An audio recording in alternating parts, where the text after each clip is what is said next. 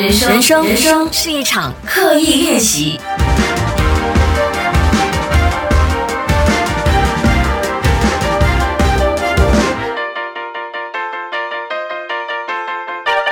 人生是一场刻意练习。你好，我是心怡。嗯，这个已经是不懂第几个礼拜三我没有出门了，应该是说我已经快一个月没有出门，都是只待在家，最远的地方就出到家外面倒垃圾。啊，或者是下楼去领外卖或领包裹，就这样子而已。那如果你也跟我一样，嗯，是一直的待在家的话，我给你一个星星。记得小时候我们做功课的时候，老师会很喜欢给星星的嘛，就是做到好的表现就会打一个星星。我记得是一开始的时候是星星啦，然后后期的时候好像比较先进了，就会给一个。Stamp 给一个盖章，给一个 chop 这样子，然后每次拿到那个盖章就很开心。OK，Anyway，我觉得还是大家要努力的抗议。那今天呢，跟大家讲的这内容，其实，唉，我真的觉得，尤其是最近就待在家、困在家的时候。特别有感触，可能我自己也对自己在这部分有嗯，算是不小的要求吗？反正我就觉得人是应该这样啦，就是关于纪律这件事，就是每天几点起床要做些什么，还有另外一个重点就是事情不能够拖太久。我记得之前的 MCO，之前的关在家的时候呢，也会有这样子的状况，就是当你失去了那个时间感，你知道失去时间感的意思就是你不知道今天是拜几了，呃，今天是假日还是上班日，然后你已经分不清楚现在是几点钟，因为你无时无刻都在上班，你知道，就是我们用一些沟通的软件呐，email 啊，叮叮咚咚，Telegram 啊，WhatsApp 啊，根本是没有一个。这这真正休息的时间也没有真正一个工作时间，反而我觉得会让我们本来计划要做的事有点耽搁了。我不知道大家认不认同，以前有比较明显的周末和周日的时候，感觉是哦，礼拜五 cut off time，那我就赶紧在礼拜五之前完成。可是因为现在没有了这个感觉，反而会变得拖延了起来。那如果你也有这个发现的话，可以在 Instagram 上面跟我交流，可以转发这一集的 Podcast，还是直接呃 email 给我都可以。发现说，诶，在家上班是不是反而会拖延了呢？先不说这些工作需要完成的任务，有时候轮不到你选择，也轮不到你拖延，反而是其他就你有空间可以拖延的事，就变得很拖延。比如我自己要写的一些东西，我也一直拖延在写。我自己要拍的一些内容也是拖延在拍，所以我觉得非常糟糕。今天跟大家讲一下，如果你有拖延的情况的话，到底应该怎么样稍微的解决一下？OK，首先第一点，这个是我永远永远都相信的，无论是关于解决拖延的问题，或者是你设定自己的目标总是很难达到的话，这个道理这个方法永远都 work，就是。请建立自己的惩罚或者是奖赏机制。我一直都有跟大家分享，其实人的推动力笼统来讲就两种而已，一码就是奖赏机制，再来嘛就是惩罚机制而已啊。就你有做到哦，你奖赏自己怎样，或者是你没有做到的话，你惩罚自己怎样？你需要知道自己的个性是属于奖励可以推动到你的，还是惩罚可以阻止到你。变拖延哦，你需要先知道理清自己这一点。那如果你有看我最新的那一集 YouTube video 的话，其实我分享的就是十四天的食谱嘛。然后因为我一直久坐，我就希望说自己的体重可以减轻一些。当然体重不是一切啊，我只是觉得那个体脂肪有点高。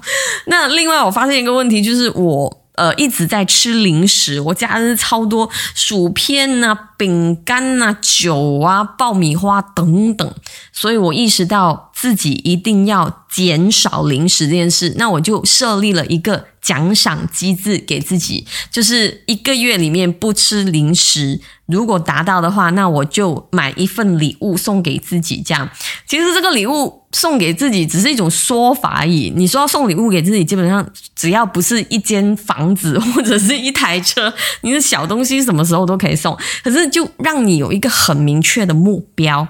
所以我觉得，如果你要改善你的拖延症的话，可能可以先从这个奖赏或者是惩罚机制下手。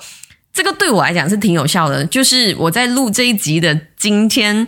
嗯，距离我的那个零食的挑战已经过了三个礼两三个礼拜了，好像暂时我都还没有破功。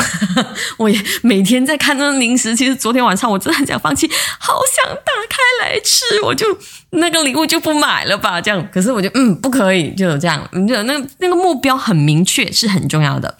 OK，第二点，如何改善自己的拖延症，就是把事情拆散。非常非常重要，跟大家分享。我最近在上课，那上这个课呢，其实是很有趣的一个课，它是呃 motion graphic。那也给大家推荐一下，我去的那间叫做 Mobius Academy。那之后呢，我的 YouTube 影片也会跟大家分享我上课的情况，我学到些什么。反正呢，就是因为现在都在线上上课，我自己有一个相当繁重的功课要完成。对于我来讲啦，可能对于全职的学生没有很繁重，不过因为我。创业嘛，然后上班，然后同时要做功课，那 不好意思跟老师道歉一下，那就是真的是这个功课就一直拖延。不过呢，我觉得很多时候你拖延，就是因为你把事情看得很大一块。比如说我的功课就是要画一整个 motion graphic，一整个故事画出来。那那个场景假设啦，有二三十个场景，我每次想到这二三十个场景，我就非常非常的压力。可是。当你把你的任务拆散的时候，你不要把它想象成呃二十个场景，你把它想象成 OK，我每天画一个场景就好。那一天画一个场景，我需要二十天。我就可以完成这个功课了，那你就会比较心甘情愿去开始，因为那个门槛已经变不高了。你不会想说哦，我要有你知道奥林匹克运动会跳高选手的那种体能才可以跳过那支杆。现在你只要轻轻的诶，又跨过一个杆，诶，跨过一个杆，就就可能那杆就是在你的膝盖那么高而已，你就诶很简单就跨过去，你就比较甘心乐意的去做。其实这样子把事情拆散的方法，我已经试过好几次，都是非常的 work 的。以前在创作我的脱口秀的剧本的时候也是这样。那时候你知道要写一个多小时的剧本，基本上是那个剧本搞了我三年。当然也其实因为中间有发生很多事情才搞那么久。不过就是你你当你想到那个事情很大的时候，你真的不想去做的。可是之后呢，我就稍微用。哎，不如一天只写一千字哦！一千字对我来讲，根本就是你知道，擦盲眼睛也可以写得出来的那种程度。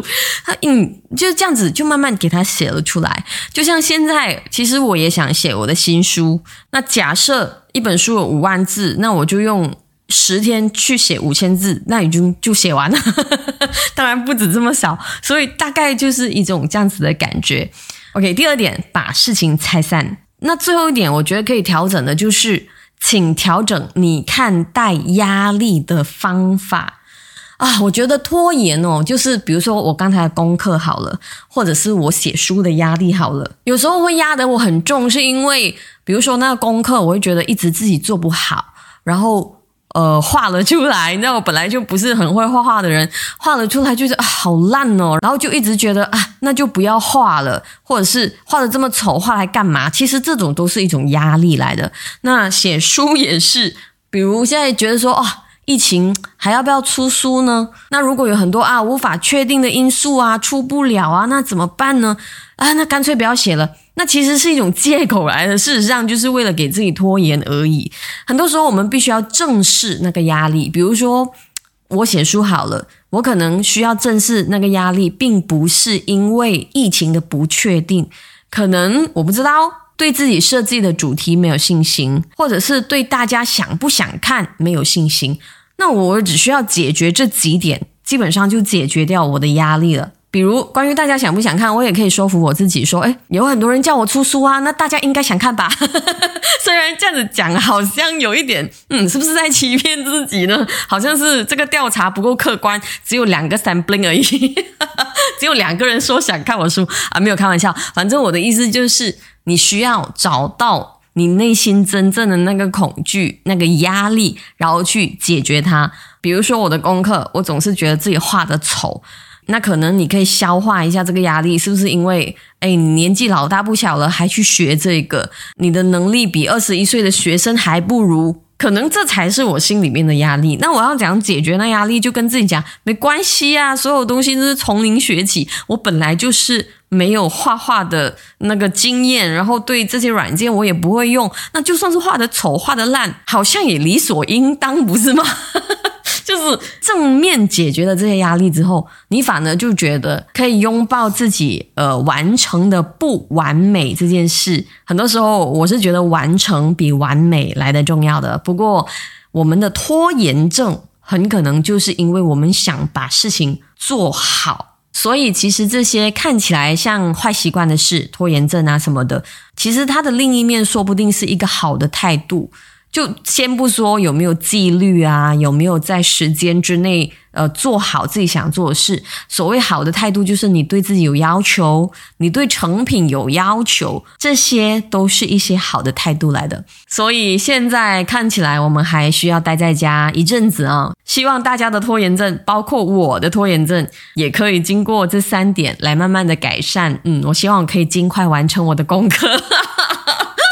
三点就是。第一，设立自己的奖励或者是惩罚机制；第二，把一整大个任务拆散；第三，调整自己看待压力的方法。那当然，补充一点，很多时候拖延症说明了就是时间嘛，就你掌握时间的方法。其实我们每一天把。自己用的时间花在哪里这件事记录下来，我觉得也是很有用的。因为如果你有拖延症，然后你又记录了下来之后，你就发现，Oh my God，我的这些时间都花在嗯，到底在干嘛呢？哦，你就会觉得啊，不可以，我要再抓得紧一些。因为如果你不记录下来，基本上你就是有一点，哎，过了一天又过了一天，你问你自己，哎，今天你做了什么？好像很难说得出来的。所以对时间有意识，也是我一直都希望我可以做到，大家也可以跟我一起进步的事。好哦，谢谢你今天的时间。如果你有任何的意见想要给我的话，记得可以 email 给我 hello at sheryllee dot my。如果你想要 subscribe 这档节目的话，记得去到 sheryllee dot my slash subscribe，也可以去 follow 我的 Instagram c h e r y l l e e。我的名字叫心怡，我们下一期再聊。